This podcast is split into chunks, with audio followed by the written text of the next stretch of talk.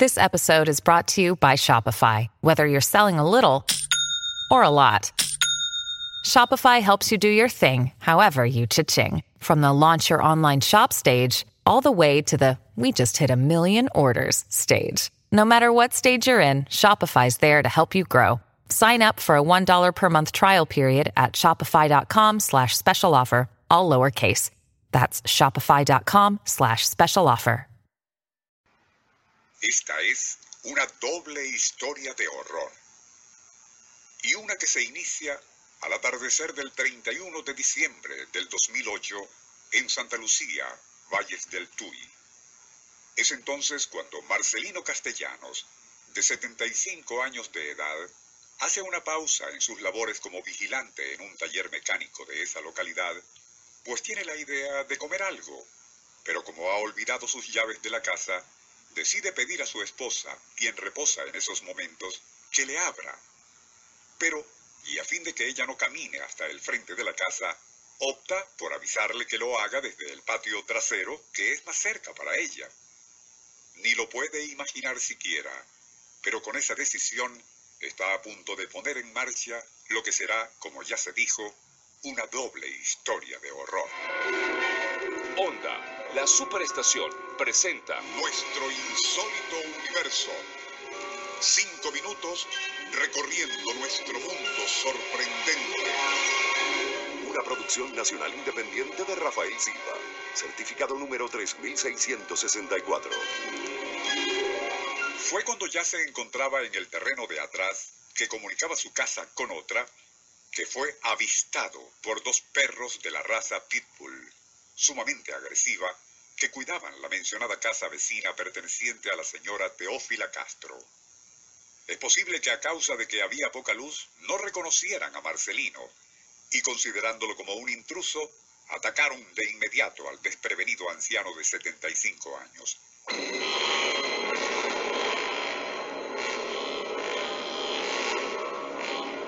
Incapacitado para correr y mucho menos defenderse de semejantes fieras, estas destrozaron no solo todo su cuerpo, sino la cabeza, provocándole una atroz muerte. Como es de suponer, lo sucedido provocaría gran estupor e indignación no solo entre amigos y familiares de Marcelino Castellanos, sino en toda la comunidad. Igualmente causó gran consternación a la señora Teófila Castro, dueña de los feroces canes, ante la tragedia que estos habían causado.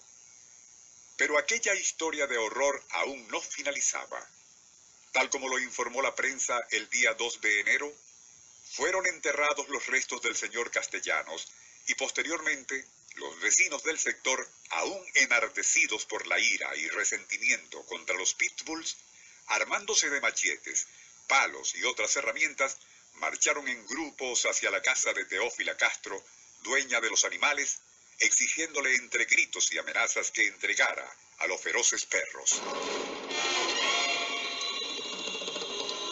Por razones obvias, omitiremos los escabrosos detalles de la subsiguiente matanza de los pitbulls, algo que, y en honor a la verdad, pudo haberse llevado a cabo por medios menos primitivos.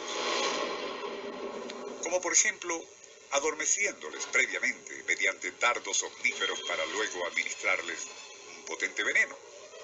Pero prevalecieron los instintos y aquella carnicería de los animales se llevó a cabo con el mismo salvajismo con que estos habían atacado al señor Marcelino. En este punto, vale la pena hacer hincapié sobre ese extraño empeño de algunas personas en poseer y mantener, no solo en sus casas, sino apartamentos, a ejemplares caninos como los pitbulls, y que originalmente fueron cruzados y criados en Inglaterra como una diversión, y no solo para las masas, sino también para la aristocracia de ese país. Uno que, por cierto, se enorgullece de ser de los más civilizados de Europa. Según los despachos de prensa que reportaron el caso ocurrido en Santa Lucía, parece ser que existen ordenanzas municipales para regular la posesión y cría de animales altamente peligrosos. Pero basta una ojeada a las estadísticas fatales referidas a casos de este tipo para darse cuenta de que, y como suele suceder, Una cosa son las normas y ordenanzas al respecto y otra la sangrienta realidad. Honda, la superestación, presentó...